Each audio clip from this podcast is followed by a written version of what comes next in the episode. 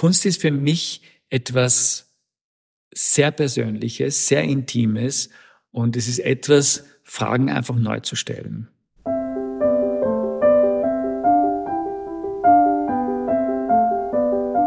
Kunstblick, der Podcast rund ums Sammeln.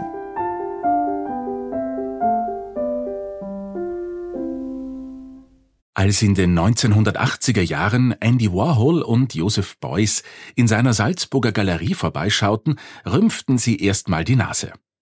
Der Galerist konnte sich damals nämlich nicht einmal richtige Rahmen für die Bilder leisten.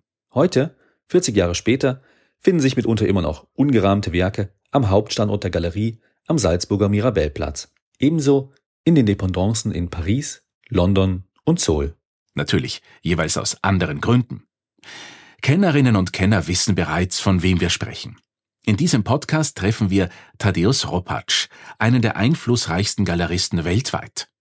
Neben großen internationalen Nachlässen, wie jene von Donald Judd, Joseph Beuys oder Robert Rauschenberg, vertritt Ropacz einige der bedeutendsten Künstlerinnen und Künstler aus dem deutschsprachigen Raum. Darunter Wally Export, Anselm Kiefer, Georg Baselitz, Imi Knöbel oder Erwin Wurm.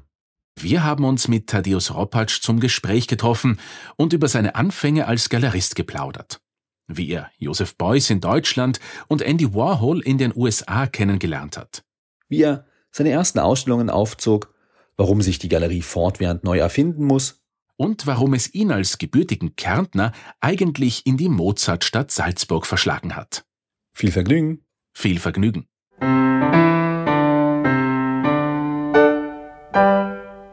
Das war schon eigentlich eher so ein Moment der Irritation, der mich wirklich zur Kunst gebracht hat. Das war eine Installation Nasse Wäsche von Joseph Beuys in Wien und ich bin da als junger Mann da hineingelaufen und kam da aus Kärnten und habe das überhaupt nicht verstanden, sondern habe mich da eher darüber geärgert oder oder zumindest habe mir da viele Fragen gestellt. Aber ich habe mir gedacht, es kann nicht sein, dass eine Installation, die eigentlich so wenig von sich preisgibt, in so einem unglaublichen Museum so prominent aufgestellt ist und wollte einfach mehr darüber wissen. Aber das war so dieser Moment der Irritation und des Ärgers, der mich eigentlich dann wirklich zur zeitgenössischen Kunst gebracht hat, ja. Wenn ich danach fragen darf, was hat Sie daran geärgert? Ich meine, zeitgenössische Kunst kann jetzt von bis sein, das kann an uns vorbeigehen, egal sein. Aber was hat Sie als junger Mann damals so aufgeregt, dass Sie gesagt haben, ah, das, das geht überhaupt nicht so? Ja, also in Kärnten, da hat die Kunstgeschichte wirklich so bei Klim, Chile, Kokoschka aufgehört. Also der Begriff der zeitgenössischen Kunst, dass es Künstler gibt, die heute Kunst machen, wurde dann nicht groß gefördert. Also ich war wenig damit vertraut, auch nicht von, von, von meiner Familie her. Also das, da war Literatur viel eher ein Thema, was also die Kultur betrifft, ähm, aber die Kunst kaum. Und da in so einen Raum zu kommen und dann einfach ein paar Regenrinnen am Boden zu sehen und einen Tisch, der sehr wackelig aussieht und ein Stück Seife und ein Klumpen Wäsche und eine, eine leere Birne, die von der Decke, und das war immerhin in diesem Prunk, Bau des Ballet Liechtensteins, weil damals das Museum der, der Moderne untergebracht war, das war schon eine Verwunderung. Also da war man, wenn man unvorbereitet in so etwas hineinkam und so unmittelbar mit Josef Beuys konfrontiert war, von dem man noch nie was gehört hat, das war schon ein Schock. Und äh, aber es war ein Schock, der sozusagen zuerst vom, vom Ärger, von der Irritation zur Neugierde führt und die Neugierde dann sich einfach das erste Mal damit zu beschäftigen. Ja. Und wie ging es dann weiter? Also das heißt, nach dieser Begegnung mit den Arbeiten von Beuys war für Sie dann direkt klar, okay, jetzt gründe ich eine Galerie, jetzt äh, eröffne ich sozusagen oder steige ich direkt ins Kunstgeschehen ein? Oder wie? Nein, gar nicht. Also es hat eher so das Bewusstsein geweckt, dass es zeitgenössische Kunst gibt, dass es Künstler gibt, die heute ihre Gedanken, Überlegungen in in Bilder fassen oder in Skulpturen. Und da war eher der Wunsch gefunden, selber Künstler zu werden. Und ich habe mich dann so natürlich sehr mit Beuys beschäftigt, habe dann die Bedeutung der Düsseldorfer Akademie auch begriffen und wollte einfach nach Düsseldorf. Das war so für mich so der Ort, wo ich den Eindruck hatte, so dass sich da wirklich die Kunst bewegt, dass dort das Epizentrum der zeitgenössischen Kunst sei. Leider war Beuys dann schon nicht mehr auf der Akademie, das war 1982. Und dann wollte ich einfach in die Beuys Nähe kommen. Ich habe einfach gedacht, vielleicht finde ich da einen Job und kann da im Atelier mitarbeiten und kann einfach lernen und auch sehen, ob es zum Künstler taugt. Und dann habe ich schon bald begriffen, dass das Talent eben sehr bescheiden war. Aber ich wollte in der Kunstszene bleiben. Für mich war es einfach wichtig, dort irgendwie einen Platz zu finden. Und dann hatte ich schon das Glück, dass ich beim Aufbau einer heute legendären Ausstellung Zeitgeist in Gropiusbau in Berlin in diesem Boys-Team mitarbeiten durfte und vor allem, dass ich dann auch auf der Dokumenta war, das war dann davor, noch im Juni. Und Beuys hat damals diese 7000 Eichen gepflanzt und hat ein Riesenteam gebraucht, Leute, junge Menschen, hauptsächlich Studenten, die angeheuert wurden, dort einfach Bäume zu pflanzen. Und das hat mir natürlich einen Eindruck der zeitgenössischen Kunst gegeben. Das war einfach unvergleichlich. Das war wirklich ein tiefes Eintauchen wirklich in das Zentrum dessen, wo die Kunst passiert ist. Das waren natürlich die Dokumenta und das hat sich dann für mich eben fortgesetzt in Berlin. Und erst dann, wie sozusagen dieses Jahr da beendet war, ich war ja zuerst in Düsseldorf, durfte da eben einfach nur das gesamte Atelier Beuys einpacken, weil es ging darum, dass Beuys war eingeladen, in dieser legendären Ausstellung das Zentrum zu bestreiten, also im Gropiusbau sozusagen den Innenhof und wurde von Norman Rosenthal, der war der Kurator der Ausstellung, dazu eingeladen. Und Beuys hat das eher abgelehnt und hat einfach gemeint, er hat keine Idee für, für eine Skulptur und für den Raum. Und der Raum sei schwierig. Und Norman Rosenthal hat dann nicht nachgegeben. Und dann hat Beuys diese wirklich geniale Idee gehabt. Er sagt, er wird sein gesamtes Düsseldorfer Studio nach Berlin verfrachten, wird das dort einfach aufbauen, wird dort mehrere Wochen verbringen und wird sehen, ob er eine Ausstellung, nicht eine Ausstellung, ob er eine Skulptur dort schaffen kann. Und wenn es nicht gelingt, wird wieder alles eingepackt und nach Düsseldorf zurückgebracht. Und Norman Rosenthal, der wusste, dass das gelingen wird, ist sozusagen auf das eingestiegen, hat das akzeptiert und hat auch sozusagen akzeptiert, wenn es nicht klappt, dass er einen leeren Innenhof hat dann für diese Ausstellung. Und da hat man dann Leute gebraucht, die einfach sozusagen alles, die ganzen Tools und alles, was dieses Düsseldorfer Atelier ausgemacht hat, einzupacken. Und das war für mich so der Einstieg in die Nähe so eines großen Künstlers zu, zu kommen und darüber dann eben die Dokumenta und dann eben der letztliche Aufbau von Zeitgeist. Und erst danach dann bei dieser Verabschiedung konnte ich so ein paar Worte mit Beuys wechseln. Und da ist so die Idee entstanden, dass ich nach Österreich zurückkomme und dort eine Galerie machen möchte. Aber er hat mir dann eben, ich wollte dann unbedingt nach New York und wollte Andy Warhol kennenlernen und er hat mir dann diesen berühmten, diese Serviette genommen und hat geschrieben, dear Andy, please meet this talented young man, Joseph. Und das war ja so mein Ticket nach Amerika. Und habe dann Warhol kennengelernt, 82 in New York und am selben Tag dann auch Jean-Michel Basquiat, der ein sehr junger Künstler war. Äh, Warhol hat ihn besucht und mich dann mitgenommen und so kam es dann auch zu dieser heute legendären frühen Ausstellung von Basquiat in Salzburg 1983. Ja. Und Sie sind dann zurück, nach dem Aufenthalt in New York, sind dann zurück nach Österreich auch und haben die Galerie in Salzburg gegründet. Oder wie kam die Entscheidung für Salzburg? Nicht vielleicht Wien oder doch in Deutschland? Also ich wollte schon eigentlich nach Wien, ja, und ich hatte sogar Räume, ich kann mich an die Adresse erinnern, wo ich nicht mehr weiß, wo das heute liegt, Maria am Gestade, ich werde diese Adresse nie vergessen. Aber irgendwie hat mir Wien nicht behagt. Also ich habe da den Kontakt nicht gefunden zu den anderen Galerien. Es war, es war mir schwieriger, als ich mir das vorgestellt habe, vor allem nachdem ich aus Düsseldorf und aus Berlin kam. Und da war so eine andere Stimmung, die war offener, die war irgendwie auch radikaler, die war und auch entspannter gleichzeitig. Und all das habe ich hat in dem Moment in Wien dann nicht vorgefunden. Und dann ist mir ein Buch von Oskar Kokoschka in die Hände gefallen, Die Schule des Sehens, wo er die Akademie in Salzburg beschreibt, also, oder seine Vision der Akademie. Und wenn man das ist, wie ich das gelesen habe, ich, ich war noch nie in Salzburg davor, also ich kannte die Stadt nicht. Das hat mich unglaublich, also jetzt nicht so radikal, aber im Sinn an Beuys erinnert. Beuys hat für jeder sein Künstler und letztendlich schreibt Kokoschka genau das Gleiche in dem Buch. Und da habe ich mir gedacht, nein, ich muss nach Salzburg. Das Salzburg scheint der Ort zu sein, Also ich habe da nicht geahnt, dass das letztendlich eine wunderschöne Kleinstadt ist, die katholisch geprägt ist, die letztendlich sehr konservativ ist. Aber ich kam so in eine Sommerstimmung hinein. Die Akademie war oben auf der Festung. Emilio Vedova hat da gestikuliert, wie ich da hineinkam.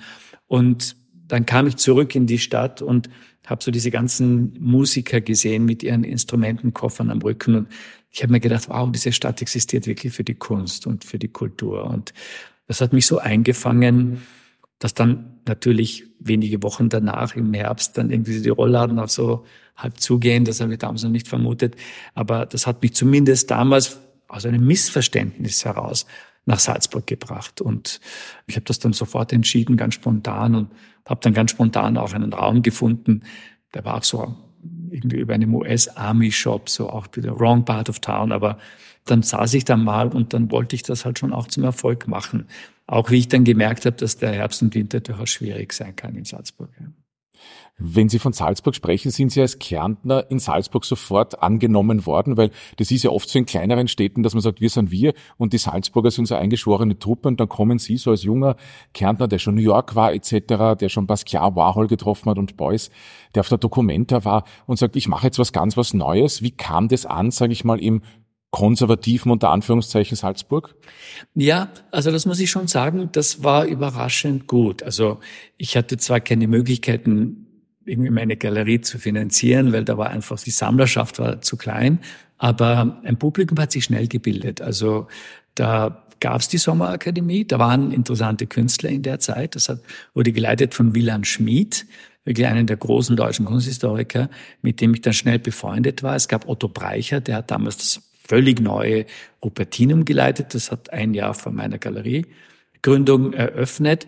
Also es gab so einen Aufwind in Salzburg und das hat mich schon mitgetragen. Also das war so eine, eine dankbare Gemeinde, die hat wirklich wir haben damals natürlich viele Veranstaltungen gemacht, Kunstgespräche und wir waren sehr mit München verbunden. Also der Kontakt zu München hat sich eigentlich schnell, relativ schnell ergeben. Stärker als nach Wien oder so in andere österreichische Städte. Also auch die Nähe zu München ist ja irgendwie gegeben. Also es war hart, aber es war herzlich. Ich glaube, einige der ersten Ausstellungen beziehungsweise ähm, ja einige der ersten Künstlerinnen und Künstler, die sie gezeigt haben, waren ja Beuys, Kiefer, Baselitz.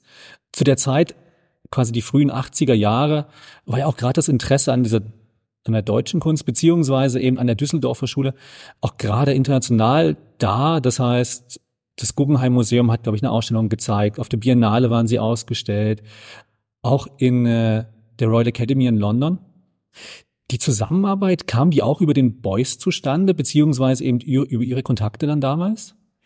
Weniger. Also ich habe natürlich die deutsche Kunst das erste Mal groß erlebt in Berlin in der Ausstellung. Also auf der Dokumenta natürlich schon, aber über die Künstler nicht kennengelernt. Und dann auch, ich habe die gesehen, ich habe Baselitz gesehen auf dieser Ausstellung Zeitgeist in Berlin. Die waren alle da, die haben ihre Räume installiert und ich habe das einfach bewundernd beobachtet, aber es gab da keine direkten Kontakte. Und die kamen auch nicht über Beuys. Beuys war sehr offen und neugierig anderen Künstlern gegenüber, aber der hätte jetzt da nicht so unmittelbar einen Kontakt hergestellt. Also das ist da schon sehr parallel gelaufen und die Künstler haben so eigene Kreise gebildet und die Malerei war schon irgendwie anders platziert als jetzt Installation und Konzeptkunst und das, was Beuys so angeschoben hat.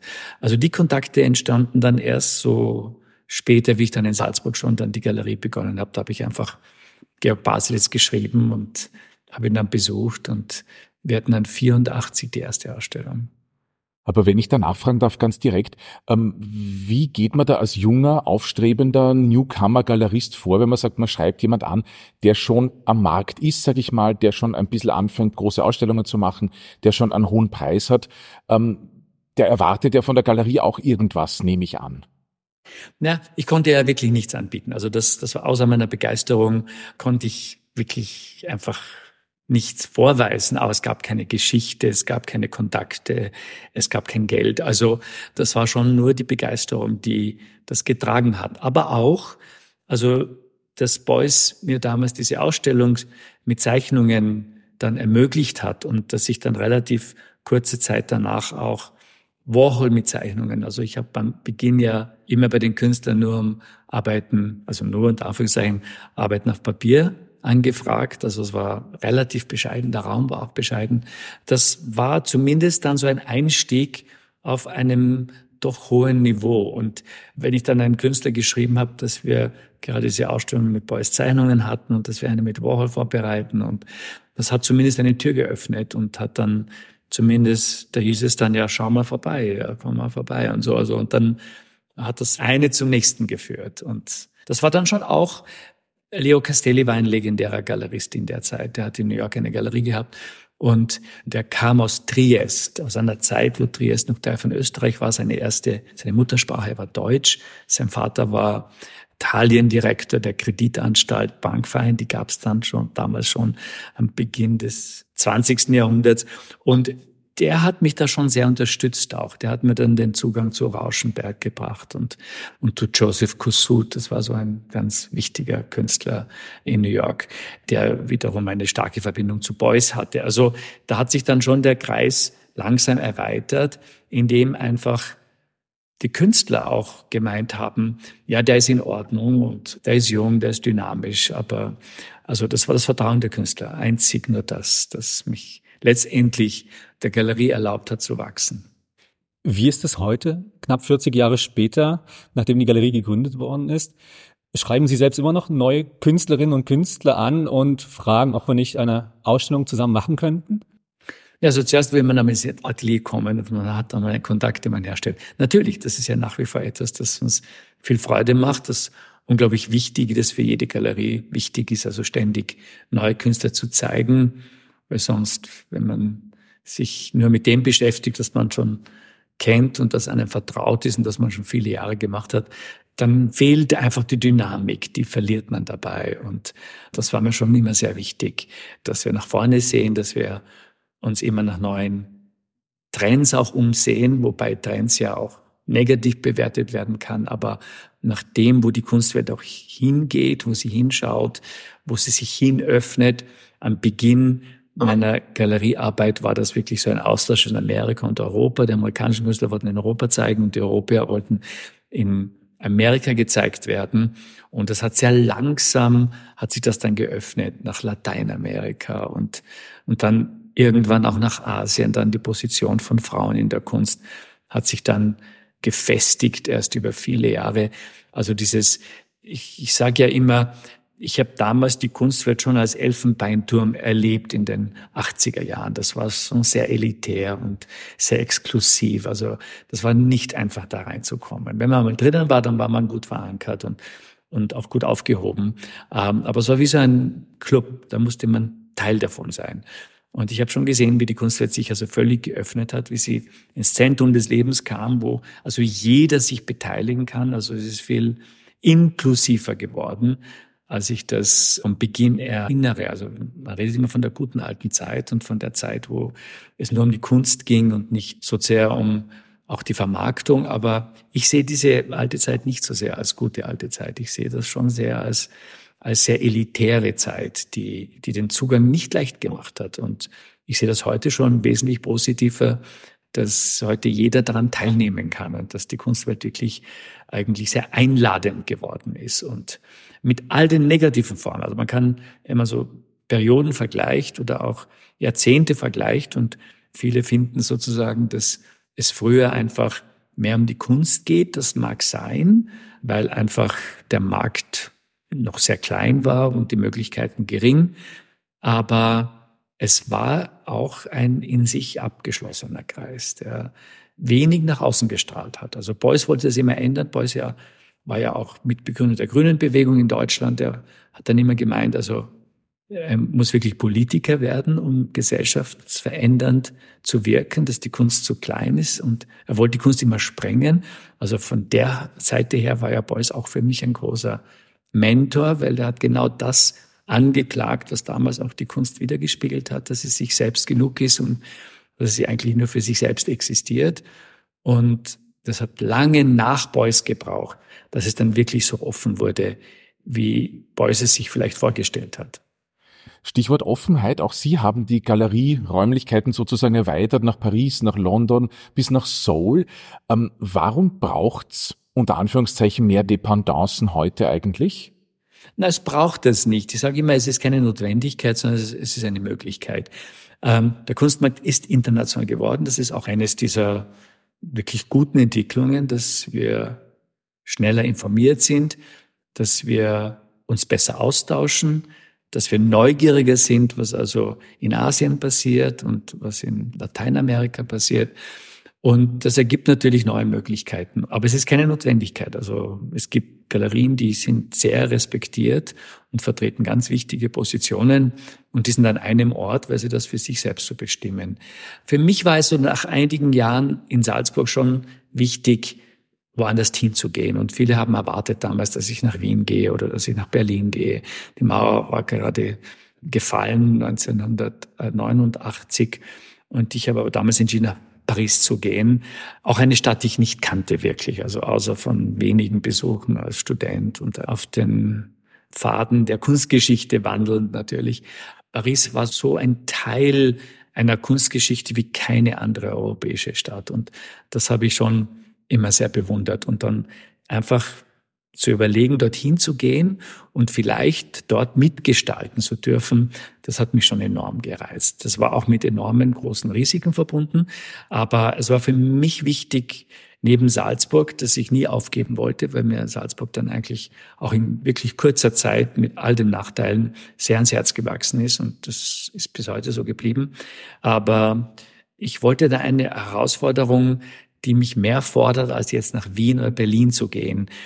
Das war mir beides sehr vertraut und das war auch innerhalb der deutschen Sprache. Also etwas, das ich vielleicht hätte wesentlich einfacher haben können, aber ich wollte es mir schon auch schwieriger machen und und dadurch war ich schon einmal auf diesem Weg da in ein für mich noch ungetestetes Areal vorzudringen und und dann ist die Galerie natürlich gewachsen in diesen, vor allem in den Jahren in Paris dann in den 90er Jahren und dann gab es die Möglichkeit eben zuerst in Paris eine zweite Galerie mit riesigen Hallen aufzubauen und zu gestalten, weil ich gemerkt habe, dass wir unsere Künstler immer einschränken mit den Räumen, die wir zur Verfügung hatten. Und das war so ein erster Schritt, auch Künstlern wirklich Räume zur Verfügung zu stellen, die wirklich ihren Visionen entsprechen, wenn sie das so möchten. Und da waren dann schon einige Künstler, die das sehr geschätzt haben. Also im Kiefer mit seinen Formaten, Georg Baselitz,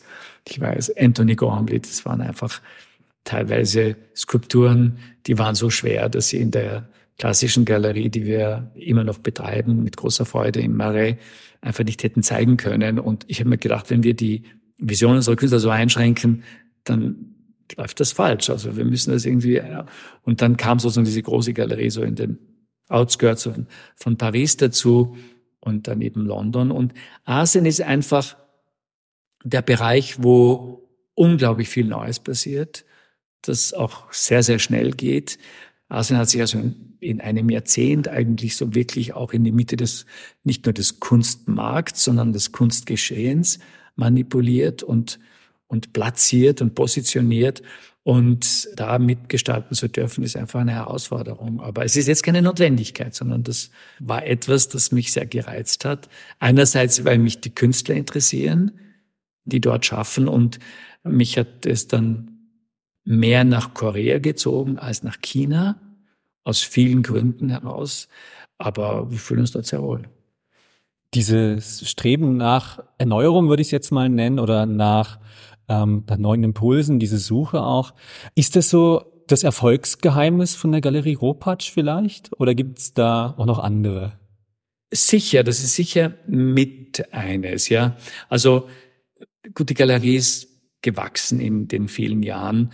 Da ist heute das Erfolgsgeheimnis hat einfach auch mit diesem Team zu tun. Wir sind 140 wirklich hochmotivierte Mitarbeiter im Team, die eigentlich diese gesamte Arbeit leisten und die versuchen einem Künstler, den wir vertreten oder einen Nachlass, den wir vertreten, also wirklich die bestmögliche Vertretung zu bieten, wo wir also weit über Ausstellungen, die wir in den eigenen Räumen organisieren, hinausgehen können und dabei behilflich sein können, institutionelle Ausstellungen zu begleiten oder ähm, Ateliers zu organisieren oder Bücher herauszubringen. Also das hat sich schon auch sehr, sehr verändert in den letzten 40 Jahren.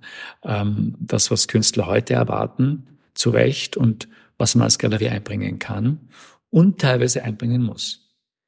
Wenn Sie sagen, es hat sich verändert in den letzten 40 Jahren, so ein Jubiläum ist ja auch immer ein Anlass, ein bisschen Rückschau zu halten. Was würden Sie sagen, wie haben Sie sich vielleicht verändert mit der Kunst durch die Kunst? Wenn Sie so einen Rückschau halten, wenn Sie dort stehen als Kärntner Jugendlicher, ähm, aufgeregt durch eine Beuys-Kultur, Beuys-Installation und heute? Mein Gott, also da ist wirklich so viel Zeit vergangen und, und das war ein, ein ständiger Lernprozess, der sonst so nie endet.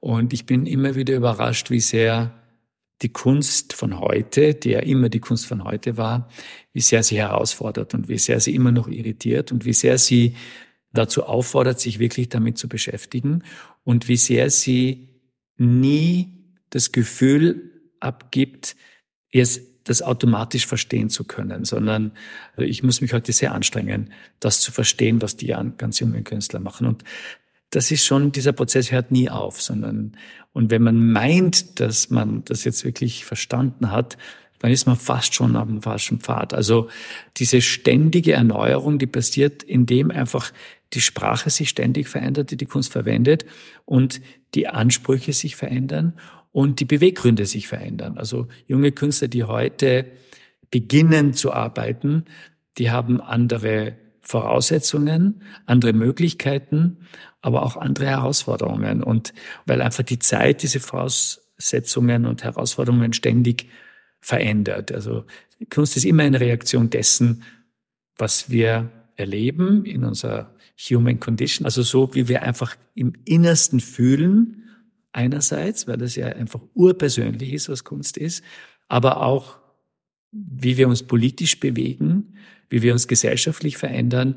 Und dazu hat die Kunst immer etwas zu sagen. Ob sie Antworten hat, ist eine andere Frage. Aber zumindest kann sie Fragen stellen und sie stellt die Fragen anders, dass das ein Analytiker machen würde, ein Politiker oder ein Historiker.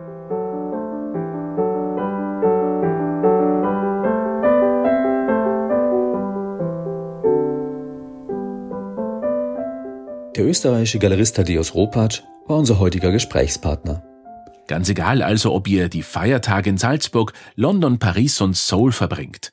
Werft doch mal einen Kunstblick in die mittlerweile 40 Jahre junge Galerie Ropatsch bzw. den einzelnen Dependancen vorbei. In London werden aktuell etwa Arbeiten von Andy Warhol gezeigt, während in Seoul große Farbgesten von Emilio Vedova zu sehen sind. Und in Salzburg könnt ihr auch noch Werke von Richard Deakin bestaunen. Mehr dazu auf ropatsch.net. Alle Kunstblick-Folgen findet ihr wie immer auch auf unserer Homepage kunstblick-podcast.com. Also, schöne Feiertage und bis zum nächsten Mal. Bis zum nächsten Mal.